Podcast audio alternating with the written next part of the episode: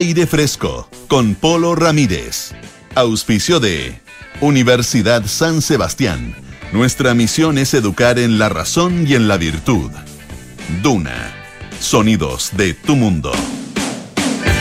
¿Qué tal? ¿Cómo están ustedes? Muy buenas tardes, bienvenidos a una nueva edición de Aire Fresco aquí en Radio Duna en este día lunes 23 de mayo. Estamos como siempre en el 89.7 en Santiago, 104.1 en Valparaíso, 90.1 en Concepción y 99.7 en Puerto Montt. También nos pueden escuchar en el canal 665 de BTR.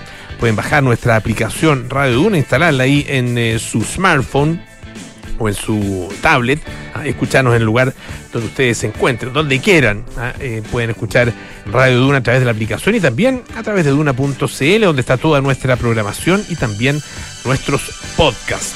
Eh, lo mismo que en Spotify, Apple Podcast y las principales plataformas de podcast.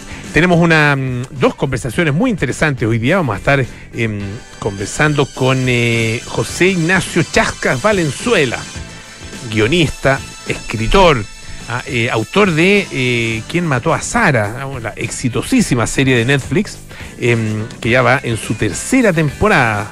Ah, em, se estrena su, tercera temporada y mm, ha sido, la verdad, que eh, un tremendo éxito el que ha tenido, no solo acá en Chile, sino que en distintas partes de América Latina y también de Estados Unidos. Y vamos a conversar acerca no solo de quién mató a Sara, sino que también de su más reciente libro. Eh, se llama Naufragios y son eh, tres, tres, novelas cortas eh, que ocurren cada una de ellas en una isla distinta. en, en Estados Unidos, o sea, en Nueva York, en Manhattan, digamos, en Puerto Rico y también en Gran Bretaña. Ah, y bueno, hay de alguna manera personajes que de acuerdo con lo que él describe están en naufragio, están naufragando en eh, cada una de esas islas. Obviamente que esto tiene que ver con una metáfora, ¿no es cierto? Así que es parte de lo que vamos a conversar hoy día y no solo estaremos con Chasca Venezuela, sino que también vamos a conversar acerca de una, una muy buena noticia.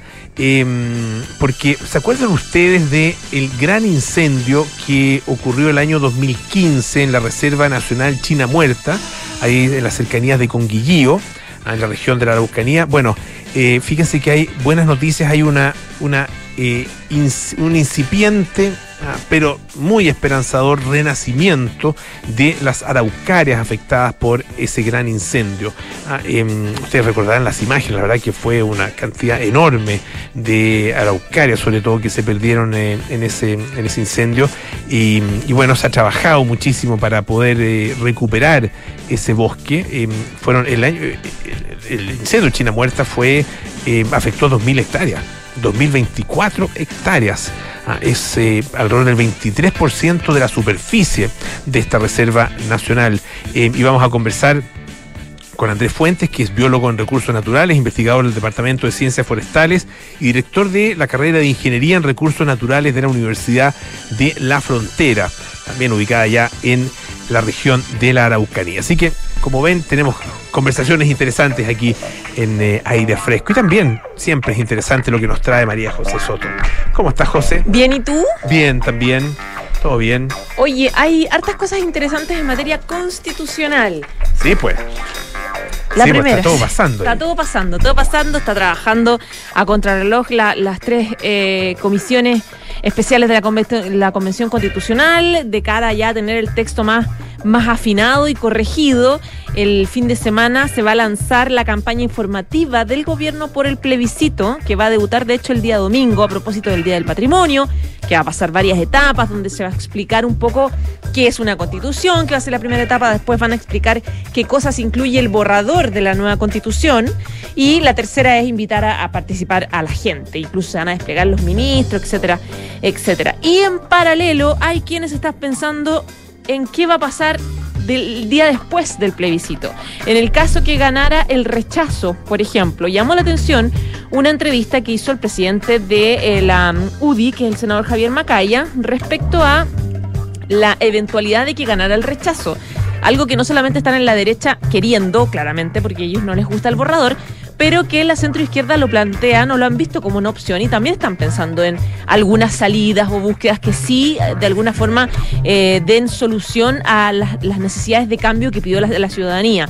Y en ese sentido es que Javier Macaya eh, plantea que eh, hay que tener una alternativa en caso de que ganara el rechazo en septiembre y dice que la derecha está dispuesta a ponerle fin a la constitución del 80. Esta fue una entrevista que dio el fin de semana donde él dice en la derecha hay una real voluntad de cambio y propuso hacer un nuevo proceso constituyente que em, en el caso de que ganara el rechazo para eh, eh, con, con la siguiente mecanismo, lograr bajar el quórum de dos tercios de, del actual y de eventualmente una nueva constitución. Dice, estamos convencidos de que esta constitución está superada, que en la derecha hay una real voluntad de cambio y eh, que tenemos que dar muestras de que sí queremos hacerlo, porque claro, había algunos que respondieron a, esta, a este tema, em, hubo hartas reacciones durante el día, por ejemplo, el presidente del Senado, expresidente PS Álvaro Lizalde decía, bueno, me parece una súper buena idea, pero no les creemos mucho porque nunca han estado muy dispuestos a cambiar los dos tercios. Entonces tienen que darnos muestras de, credibilidad, decía, aquellos que... Con todo respeto lo digo. Con todo respeto, él decía, es que tiene toda la razón, es cosa de ver como las votaciones históricas en general del sector de la derecha en el Congreso y decía, aquellos que en el pasado se han opuesto sistemáticamente a estos cambios tienen que dar una muestra de que tienen una voluntad distinta, de que son una derecha distinta. Y claro, él decía, si, si ellos quieren hacerlo, ¿por qué nos vamos a oponer? Hay otros que dicen, especialmente sectores más de izquierda, que plantean que, pucha, esto, esta idea de de Macaya es parte de la campaña del rechazo, como una, lo, plantean como una estrategia, em, porque están viendo una opción viable que finalmente sea legislativa, de hacer algunos cambios. Eh, y, por ejemplo, la vocera Camila Vallejo decía, la verdad es que hasta ahora no hay más mecanismos que el que ya eligió la ciudadanía, en términos de que eh, ya terminó su pega la convención y tenemos en septiembre el plebiscito obligatorio, es un camino trazado. Y eh, inventar otros caminos alternativos antes de que se concluya el proceso solamente genera incertidumbre em, y eh, desorden un poco en términos de la información que recibe la ciudadanía. Gaspar Domínguez, que es vicepresidente de la convención, decía algo parecido y planteaba que, bueno, si gana el rechazo, recién conversemos ahí qué hacemos para salir de esto, pero ahora no sacamos nada, digamos, hay, que seguir y hay que explicar un poco a la ciudadanía en qué consiste el tema. Pero eh, es, mira, es la primera vez que uno escucha una propuesta de un, eh, un, sector importante de la derecha que tiene simpatía en sectores de la centroizquierda, porque claro, Elizalde y varios otros nos han dicho qué mala idea estás en contra del, eh, estás a favor del rechazo y por eso estás haciendo eso, sino que dicen, sí, claramente es una alternativa. El punto es que tienes que demostrar que verdad, em, de verdad lo vas a hacer, porque parte de los que le tienen miedo a votar rechazo, que son de la centroizquierda y que no les gusta este borrador, es el temor de que la derecha no se comprometa a cambiar la constitución, que no quiera hacer un acuerdo. Un acuerdo. De hecho, dicen eh, aprobar para reformar, que es como la frase entre la centroizquierda que está dando vuelta. Aprobemos y la arreglamos en el camino. Pero saquemos esto, porque si no, no vamos a tener ninguna eh, disponibilidad en, constitucional o ¿eh? institucional para poder hacerlo. Porque recuerda además el rechazar para reformar. ¿Te acuerdas que eh, fue un eslogan que se utilizó? Que era de Alamán, creo que lo impulsaba. Claro, el plebiscito de entrada. Ah, sí. el, de, el del año 2020. Y claro, sonaba raro. Sonaba raro. rechazar para reformar. pues claro, podría haber sido que se hubiera hecho a tiempo, pero ya a esa altura era un poquito tarde y lo demostró el resultado del plebiscito. Pero claramente, tal como dices tú, esto ya es elemento de campaña. ¿ah? Son herramientas de campaña. Sí. ¿ah? Eh, tanto la propuesta de eh, un mecanismo para el día después, como el negarse a generar una propuesta eh, para, para, ese mismo mecanismo. Claro. ¿ah? Porque, porque eh, a, la prueba, obviamente que le conviene mucho más decir, oiga, bueno, ¿qué prefiere? Eh, ¿La constitución nueva o la constitución de Pinochet? ¿Se quiere quedar con la constitución de Pinochet? Eso es lo que va a pasar. Es, es, es, es el resultado. Es el resultado y eso es lo que va a pasar. Y eso es lo que establece efectivamente el acuerdo del 15 de noviembre. Pero eh, nada impide que se construya algún tipo de alternativa, si eso finalmente es una conversación a que, que, se puede perfectamente dar. Entonces, tener una, una buena alternativa de salida efectivamente podría eventualmente fortalecer el rechazo y por lo mismo Claro. los de la prueba no lo quieren y, y viceversa, los, los del rechazo quieren tener esa sí, es muy porque- delicada la, la- el, porque, como claro, el límite. La, la herramienta eh, puede ser muy poderosa como herramienta de campaña, decir simplemente, bueno, quédese con la constitución de Pinochet si le gusta tanto. Exacto. Cosa que sabemos que por lo menos al 78% de la gente No, le gustó. no le gustó. No le gustó. No le Quieren gustaba cambiarla. O por lo menos así votaron en el plebiscito de entrada. Oye, los tiempos son, bueno, estamos recién a mayo, ah, eh, nos ha entregado de hecho el borrador final. Eh, estamos en, eh, en- en etapa, como tú decías, de afinamiento en, las tres comisiones que se han formado y, y particularmente en la comisión de armonización. Eh, y eh, recién el 5 de julio, ¿no? El 4 o 5, 5 de julio, Sí, ¿no? Ya sí. se, se entrega. La entregan y después empieza el proceso de campaña.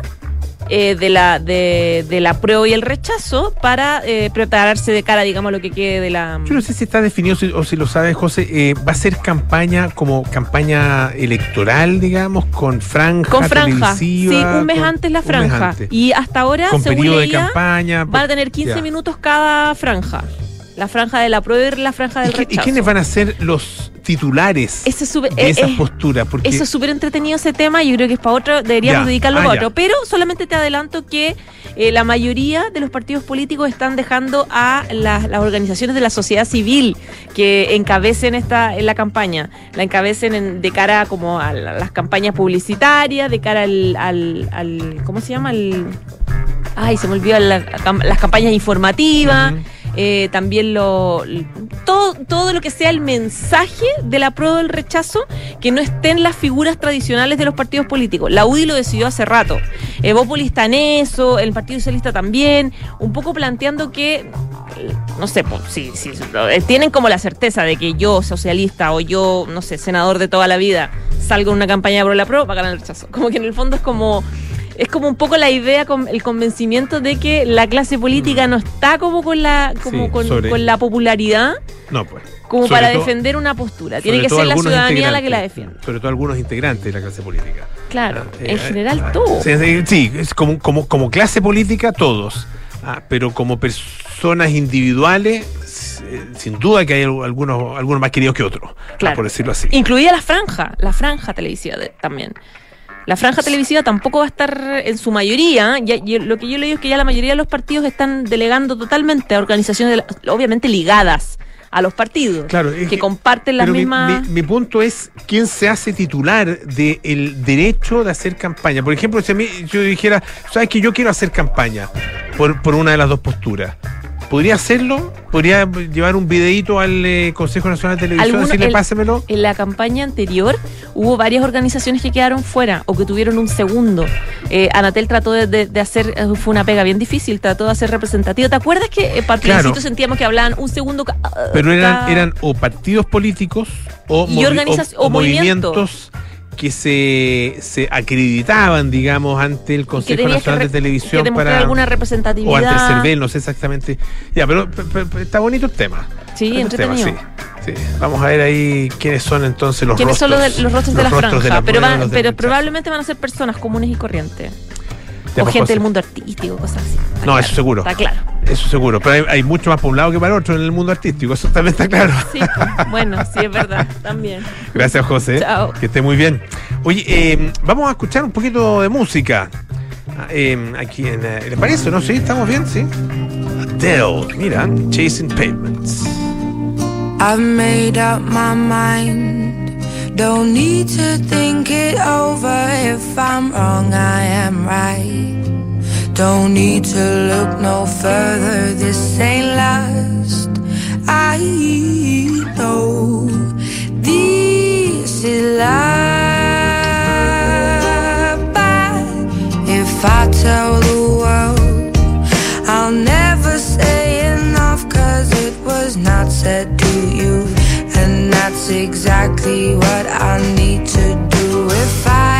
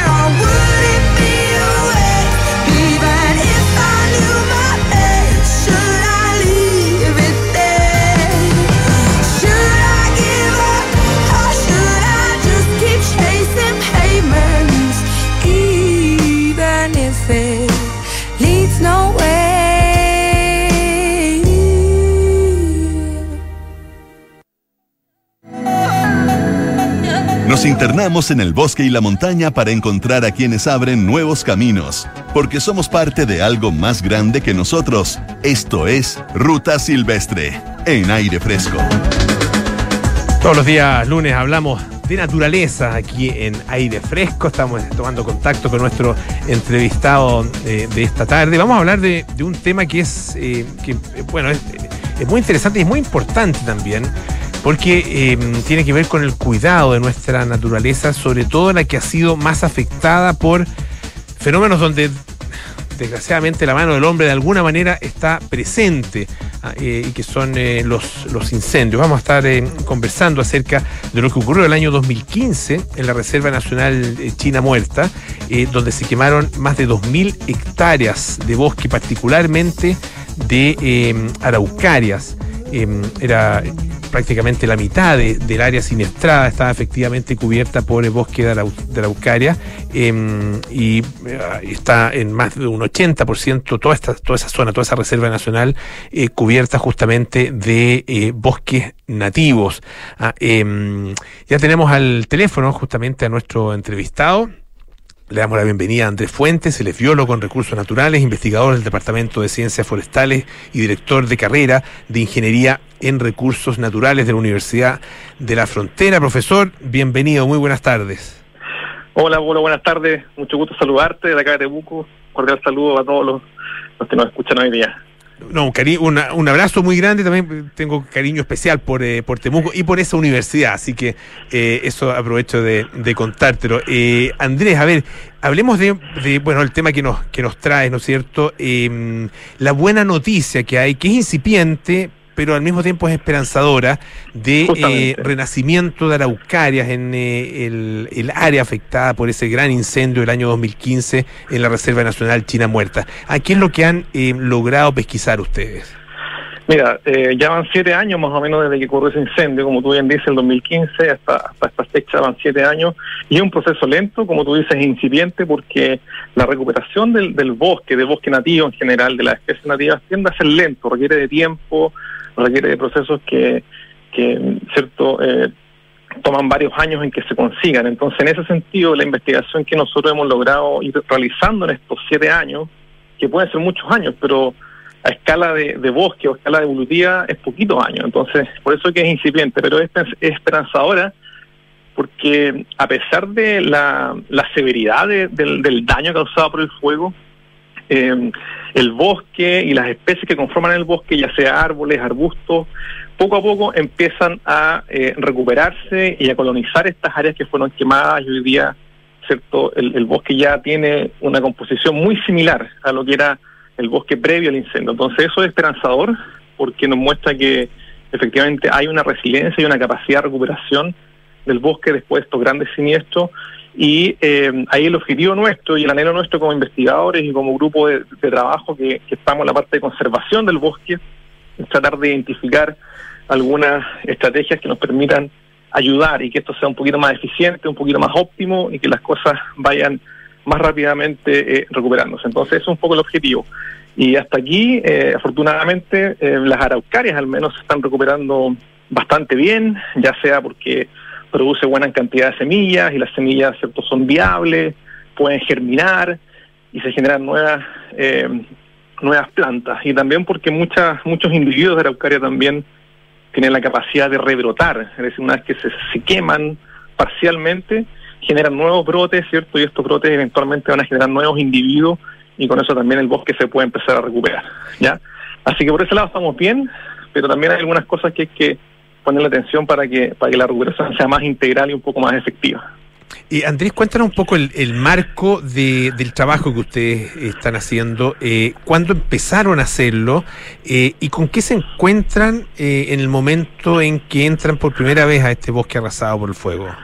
Mira, esto es, nosotros partimos al año 1 después del incendio. Esto fue, esto se quemó en 2015, en, en marzo-abril.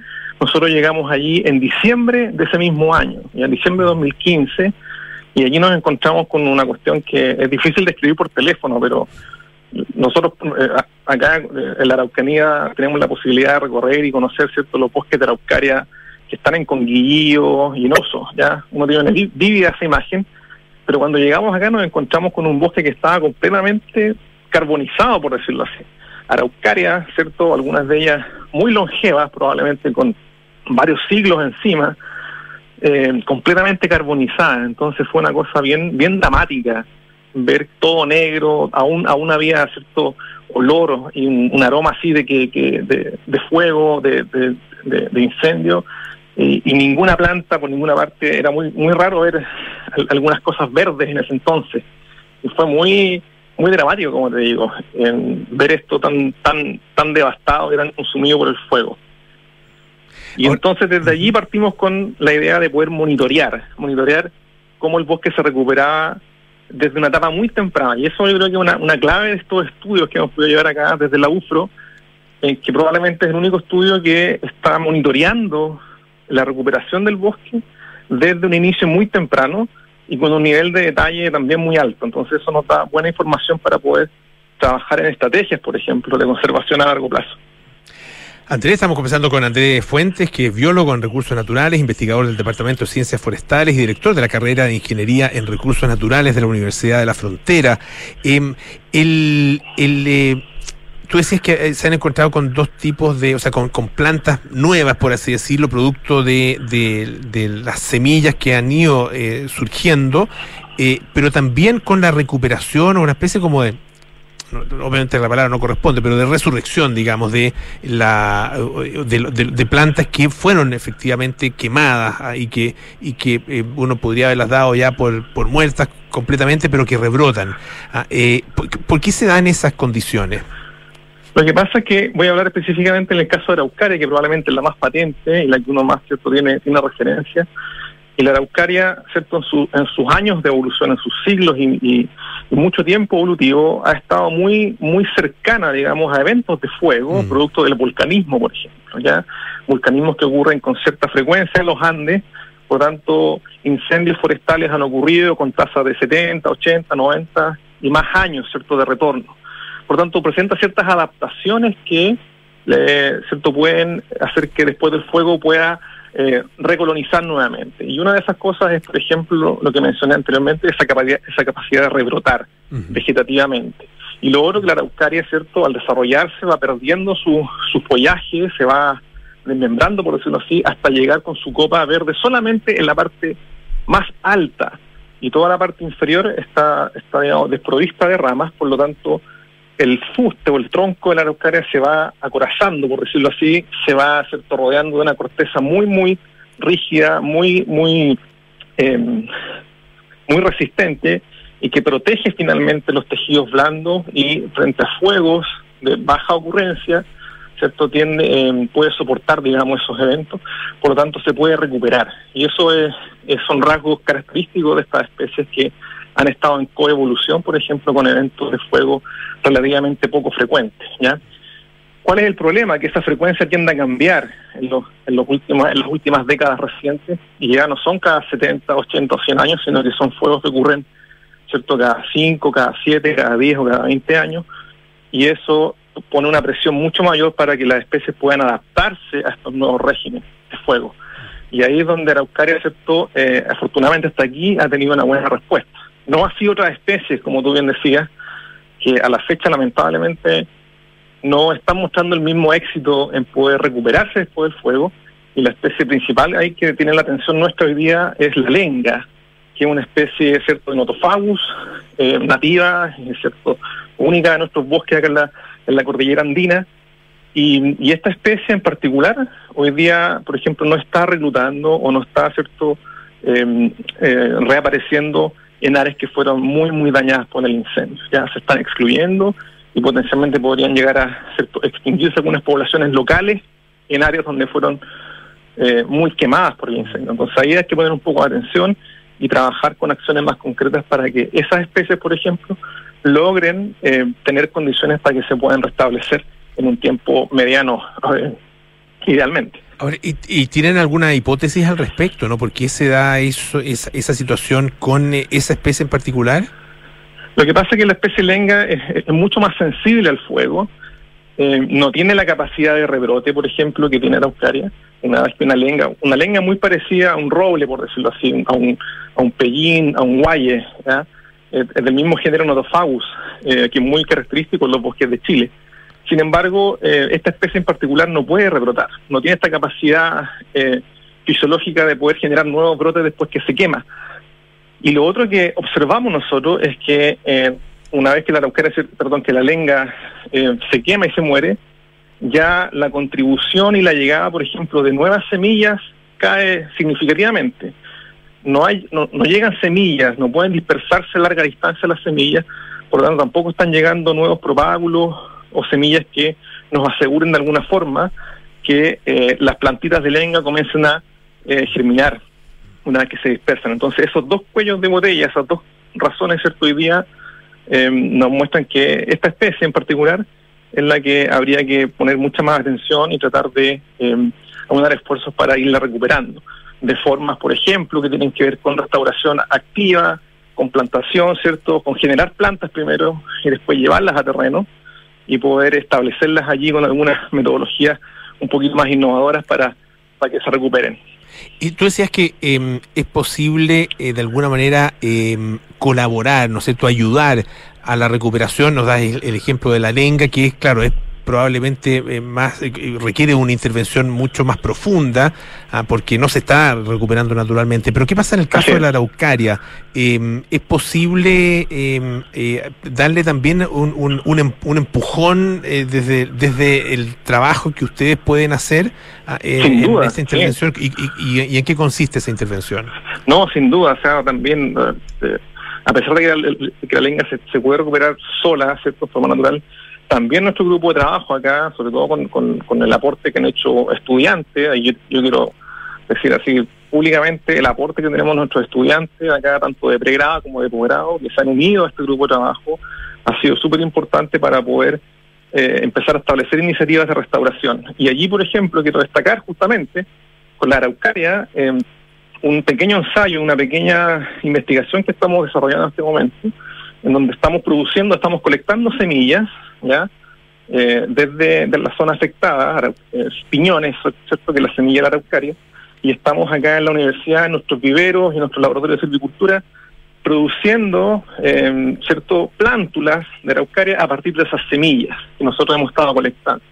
Y esas plántulas, una vez que las, que las preparamos acá y se desarrollan en vivero, las estamos llevando a eh, China Muerta, en este caso, a las áreas que están más afectadas y estamos haciendo diversos ensayos de restauración eh, para ¿cierto? también aportar con la restauración un poquito más rápida de la araucaria, que como todos sabemos tiene un crecimiento bastante lento y si algo podemos hacer también como grupo de trabajo acá es también darles ese empujón que decías tú eh, a, la, a la araucaria. y de hecho hemos tenido muy buenos resultados hasta acá, eh, con buenos niveles de prendimiento, eh, las plantas están sobreviviendo en el tiempo, ya este ensayo lleva orden de 3, 4 años que se estableció en 2018, y vemos que las plantas se establecen bien, sobreviven y están desarrollando, se están creciendo, están generando nuevos brotes, están creciendo en altura y están poco a poco ganando cobertura en estas áreas que fueron más quemadas. Bueno, le queremos agradecer muchísimo a Andrés Fuentes, eh, que es el doctor en Ecología Biología Evolutiva, eh, biólogo en Recursos Naturales y director de la carrera de Ingeniería en Recursos Naturales de la Universidad de la Frontera. Muchísimas gracias por la conversación, Andrés, que esté muy bien. Gracias, Polo. Gracias a ustedes por este espacio y también por, eh, por poder comentar lo que estamos haciendo acá. Muchísimas gracias, un abrazo. Un abrazo, cuídate, chao, chao un par de cosas importantes. La tercera y Spotify se unen para presentar el nuevo podcast El Café Diario. Entérate de los temas que están marcando la agenda de Chile y el mundo en la voz de Francisco Aravena y Rocío Montes. Escúchalo de lunes a viernes en Spotify y la tercera.com. Hacemos una pausa. Volvemos con más aire fresco. Esto es Radio Dura. En Advance de la Universidad San Sebastián estamos buscando talentos que sean capaces de liderar equipos y generar nuevos proyectos profesionales. Si quieres perfeccionar tus conocimientos, estudia en Advance USS, el programa líder en Chile que te entregará las herramientas necesarias para potenciar y destacar en tu vida profesional. Postula a una nueva carrera en modalidad online o presencial para admisión 2022 en advance.uss.cl. Enfrentar el cambio climático es tarea de todos. Duna, por un futuro más sostenible. Cada vez son más las empresas del mundo que están tomando posición frente a la lucha contra el cambio climático y han adquirido obligaciones para reducir sus emisiones contaminantes. Así lo indica una iniciativa de objetivos basados en la ciencia que asegura que 2.253 empresas de 70 países se comprometieron en 2021 a fijar objetivos de emisiones validadas mediante estudios científicos. Este número récord de empresas, provenientes de 15 sectores productivos, dobló en cantidad a las que se sumaron en 2020, representando más de 38 billones de dólares de la capitalización bursátil mundial. Acciona, expertos en el desarrollo de infraestructuras sostenibles para recuperar el planeta.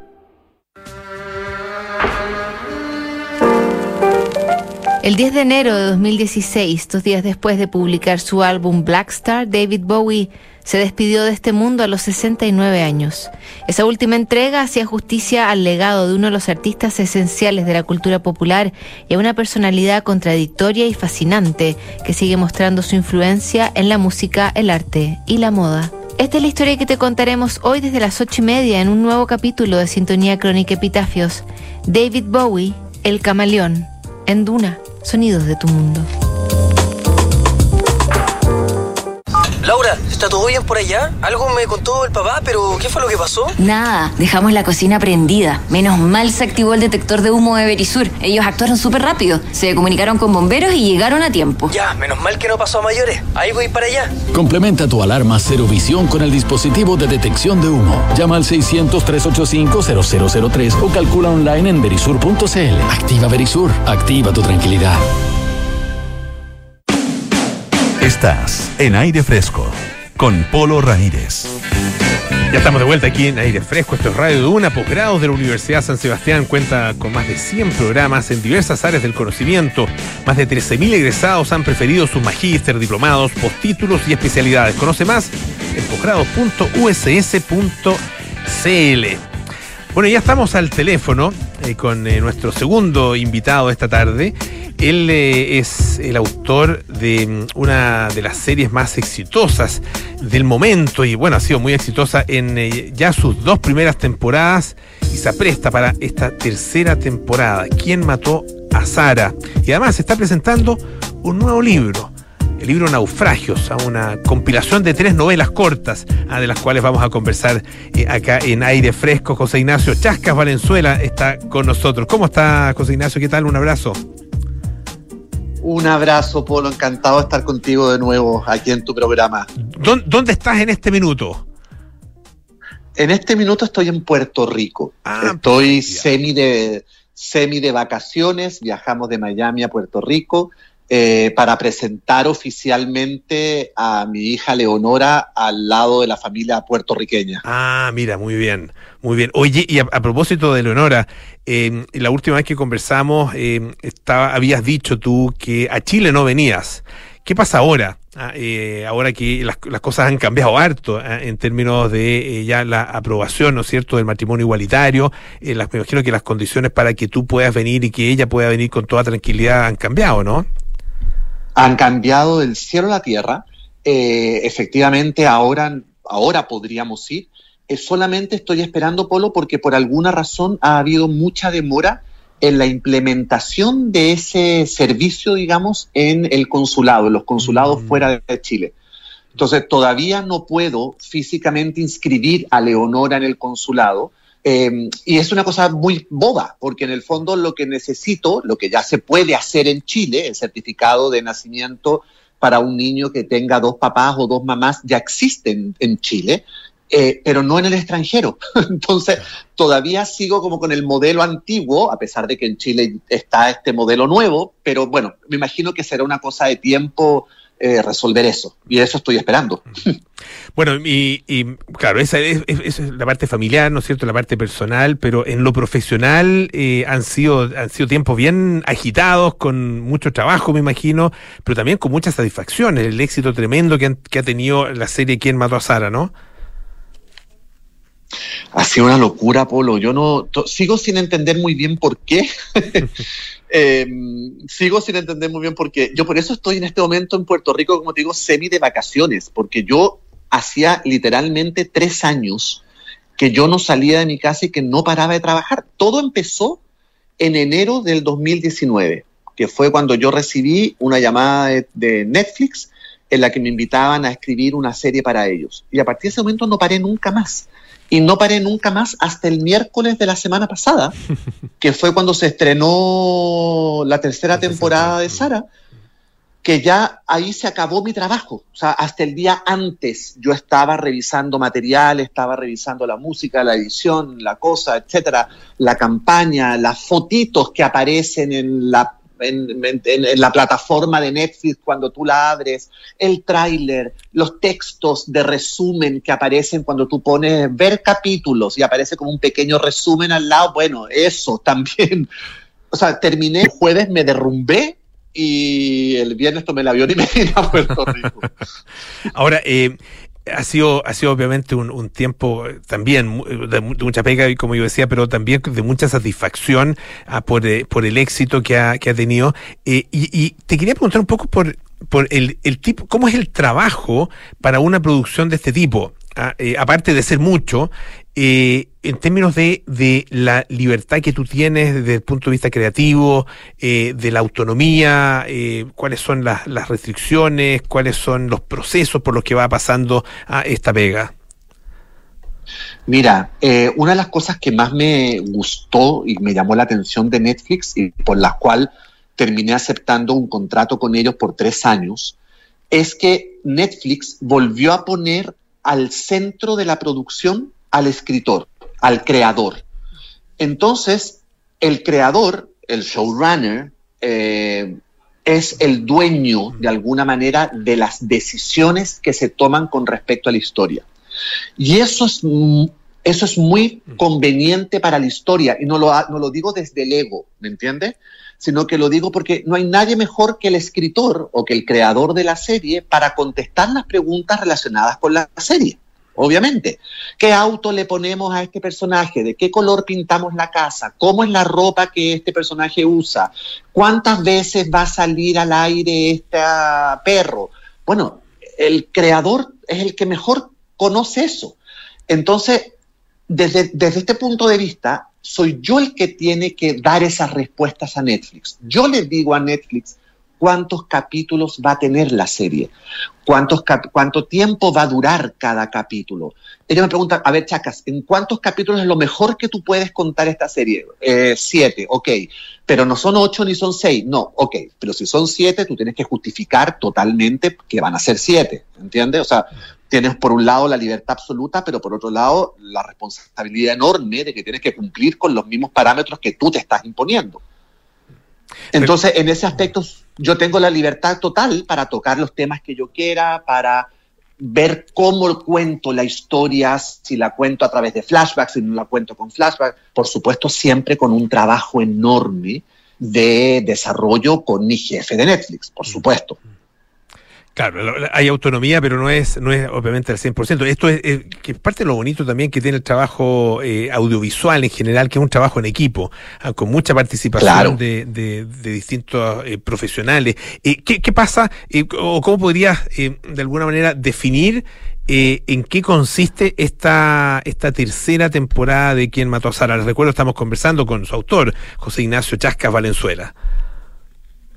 Mira, una de las cosas más interesantes de, esta tercera temporada es que obviamente cuando yo presenté el proyecto de Sara a Netflix, el año, como te digo, 2019, yo entregué la estructura de las tres temporadas. O sea, yo siempre supe que esto iba a tener tres temporadas. Bueno, esperaba que le fuera relativamente bien a la primera para que me aprobaran la segunda y, y ojalá me aprobara la tercera.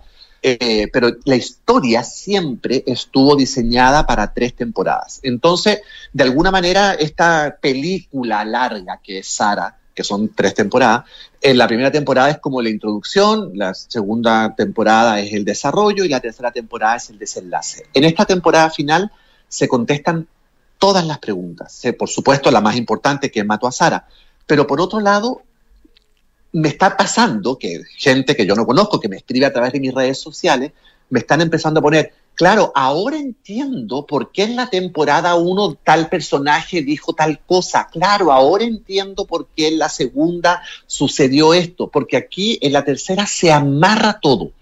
Todos esos cabos que parecían cabos sueltos de la primera y la segunda temporada, en esta temporada se amarran, se terminan, se concretan y se entienden. Y entonces es una temporada súper entretenida, porque es como la temporada, yo la bauticé como la temporada del, ah, por eso. porque te la vas a pasar diciendo, ah, por eso tal cosa. Eh, o sea, eso la hace indispensable entonces para todos los que los que vieron la primera y la segunda, absolutamente indispensable ir cerrando toda esta historia. Absolutamente, absolutamente. Si viste la primera y la segunda, estás obligado a ver la tercera porque con esto ya vas a poder dormir tranquilo. eh, quería conversar también eh, acerca de, tu nuevo libro de naufragios. Em, eh, la gente obviamente te conoce ahora por, por mucho por, eh, y en todas partes por el que mató a Sara, también por supuesto por tus telenovelas, pero tú tienes una, un patrimonio editorial de, alguna manera, una cantidad importante de libros publicados. Em, conversamos, yo creo que el, el, último sobre el cual conversamos fue Mona Carmona y el enigma de la Sagrada Familia. Ah, creo que, Exactamente. el, 2020 2021, ¿no? Por ahí tiene que haber sido. 21, el año pasado tiene que haber año pasado, el año pasado. Eh, y bueno, estás publicando ahora Naufragios. Ah, cuéntanos un poco acerca de esta, de esta obra que son tres novelas eh, en, el libro, ¿no es cierto? Claro, Naufragios es un libro que está compuesto de tres novelitas cortas, como las bauticé yo. Y son tres novelitas que suceden a propósito, porque por supuesto esa fue uno de los desafíos míos de escritura, cada una sucede en una isla distinta. La primera sucede en la isla de Manhattan, la segunda sucede en la isla de Gran Bretaña la tercera sucede casualmente en la isla de Puerto Rico. Em, y entonces hay una gran metáfora con la que fue el, digamos, el punto inicial a través del cual yo decidí crear esta historia, que es que me puse a pensar, si los seres humanos somos como islas, que andamos por ahí dando vueltas en un mar enorme que es la vida, cuando los seres humanos empezamos a hacer agua, cuando empezamos a naufragar, cuando se nos jode la vida, cuando algo pasa que no es, digamos que los planes que teníamos no nos resulta, cuando, cuando empezamos a hacer agua como seres humanos, ¿para dónde vamos? ¿A qué playas nos arrimamos? ¿A, dónde nadamos? Y esa, esa, en el fondo, esa metáfora de de estar haciendo agua y convertirte en una isla para salvarte a ti mismo, fue un poco el punto inicial para estas tres historias, donde en cada una de estas historias, estas novelitas, hay un personaje que está naufragando metafóricamente en su vida. La primera es de un escritor que no puede escribir, ya no tiene inspiración, y entonces no sabe qué hacer para conseguir inspiración y empieza entonces a vivir en carne propia lo que quiere traspasar después a la ficción. Lo que pasa es que va a llegar un momento donde, donde ya no va a saber lo que es verdad y lo que es mentira. En la segunda historia, la que sucede en Gran Bretaña, es un tipo que vive en Londres y tiene un papá que vive en Chile y ese papá es siniestro, ese papá le hizo la vida imposible, ese papá le pegaba, entonces este tipo se escapa y se va a vivir a Londres y muchos años después le avisan que el papá ya viejo no tiene quien lo cuide y se lo mandan a vivir a Londres con él. Y entonces este tipo empieza a naufragar en el fondo en su vida porque la presencia del padre lo atormenta tanto y que empieza a pensar que si no es el momento de vengarse de estos dolores tan atroces que le causó el padre. Y el tercero es una historia muy erótica, muy en clave caribeña, muy en clave piel, que sucede en Puerto Rico con un muchachito con las hormonas totalmente alborotadas, que se enamora de una muchachita un poquito mayor que él, y ella lo seduce, lo engatusa y nos empezamos a dar cuenta que lo está usando para un plan mucho mayor y que por supuesto va a hacer que este pobre muchacho termine naufragando de una manera muy estrepitosa. Así que de alguna manera esos son los, las tres historias que conforman naufragios. Este libro ya está, ya está disponible, ¿no? Ya está publicado, está, lo está publicando, entiendo, además en distintas partes, no, solo en, Chile, ¿no es cierto?, sino que también al, mismo tiempo en, eh, en Estados Unidos en y en toda México, Latinoamérica. ¿no? Ah, y en toda Latinoamérica. Exactamente. Toda Latinoamérica. Ya está en Chile, ya está, fue, fíjate que curiosamente, eh, tú sabes que a mí me costó mucho que empezaran a llevar mis libros a Chile. No sé por qué, pero ahora Naufragio salió antes en Chile que en ninguna otra parte. Así que eh, ya está disponible en todas las librerías de Chile o, el ebook también, si lo quieren leer digital. Eh, ya se lanzó en México, se está, o sea, se está, ya está en librerías mexicanas. Yo hago la presentación oficial del libro en México en un par de semanitas más. Y en julio, si no me equivoco, ya llega a Estados Unidos, Puerto Rico y otros países. Así que se está preparando el desembarco del naufragio, por más contradictorio que suene. está, bueno, eh, publicando este libro, eh, ya terminaste de, de, escribir y de realizar, pero además eras productor ejecutivo, ¿no es cierto?, de Quien mató a Sara.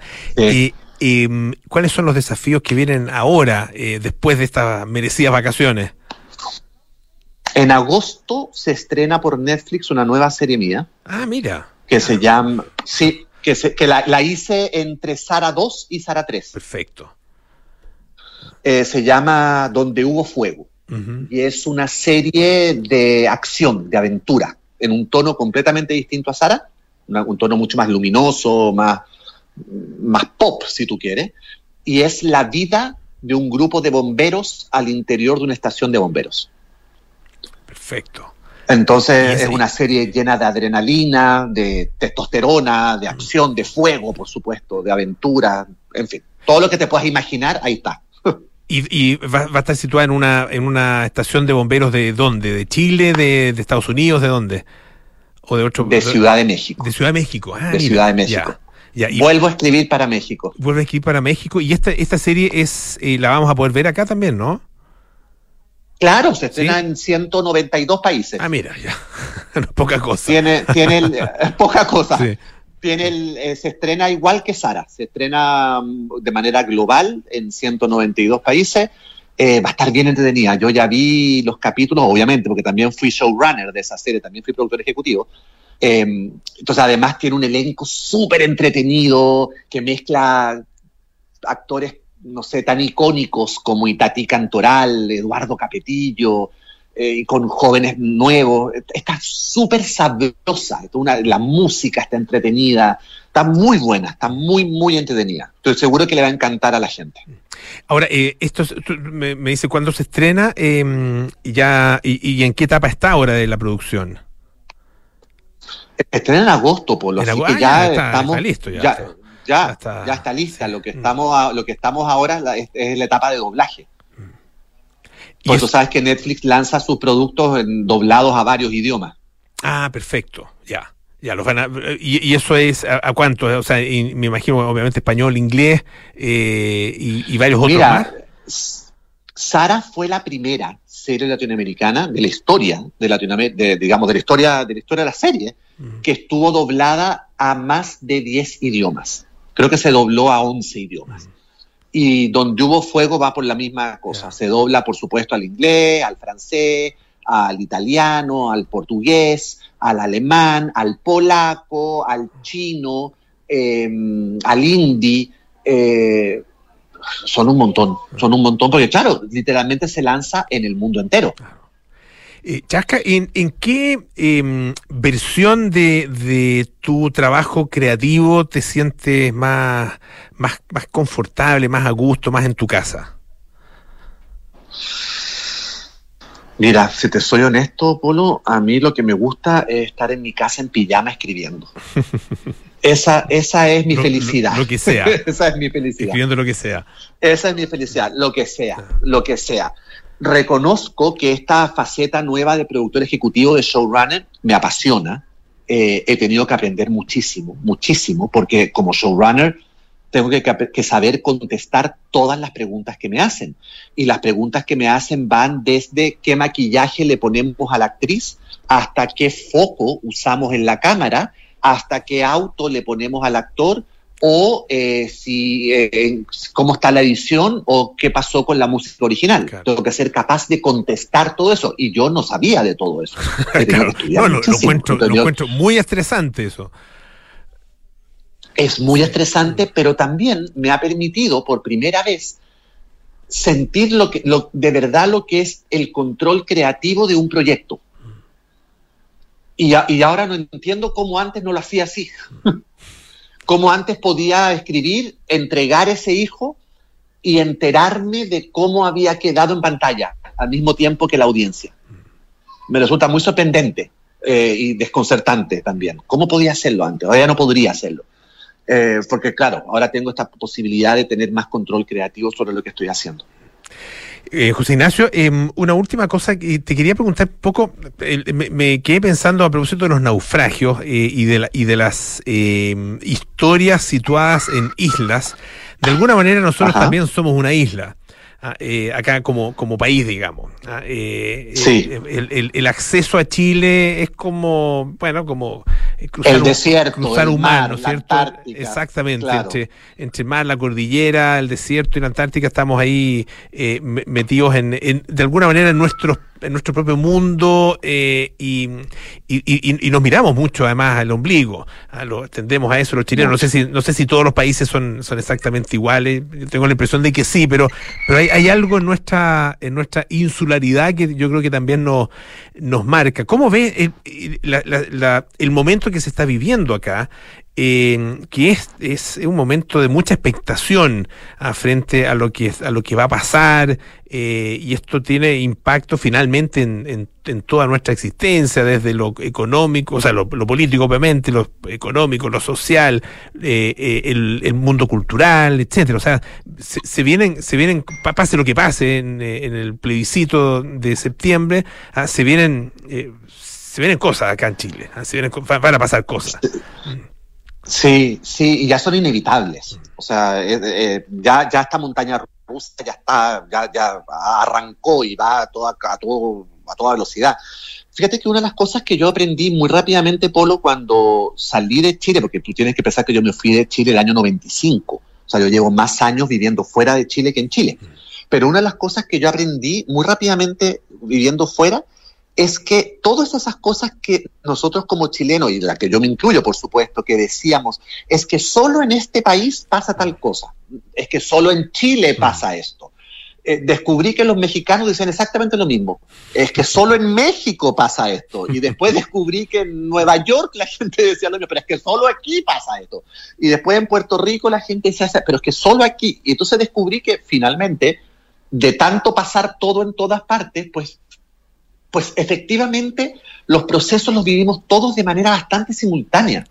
Entonces, este proceso que estamos viviendo en Chile, donde como que nos quedó chica eh, la piel, como que ya el esqueleto chileno está más grande, está más robusto, entonces la piel nos había quedado estrecha y había que como que sacudirse un montón de cosas que ya no funcionaban, un montón de, de enclaves poco democráticos o lo que tú quieras. Eh, no estoy ni siquiera catalogando si es bueno o malo, ¿me entiendes? Sino que estoy simplemente diciendo que ya el, el, el terno, la, el traje que teníamos puesto ya nos quedó chico.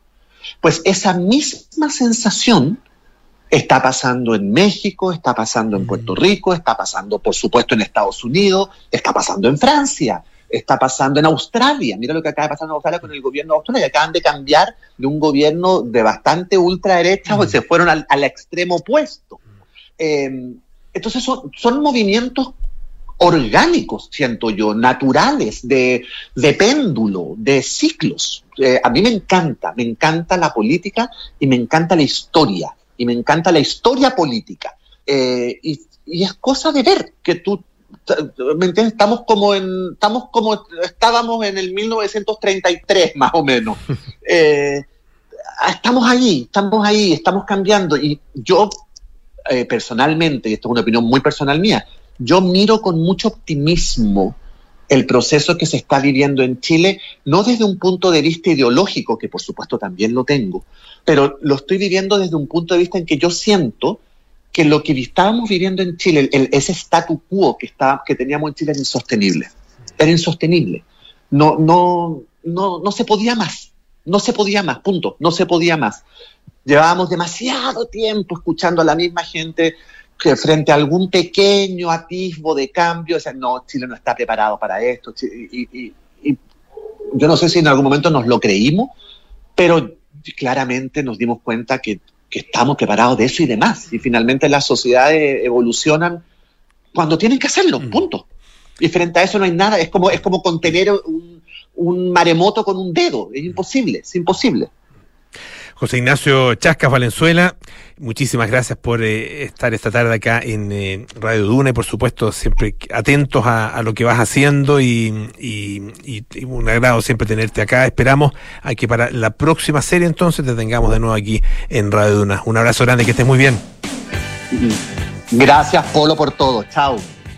Bueno, ya nos vamos. Viene Cartas Notables con Bárbara Espejo, luego nada personal con Josefina Ríos y Matías del Río, Terapia Chilensis con María José Shea, Arturo Fontaine, Andrés Benítez y Sintonía Crónica Epitafios con Bárbara Espejo y Rodrigo Santa María. Nosotros nos juntamos mañana para más aire fresco aquí en Radio Duna. Que estén bien, chao.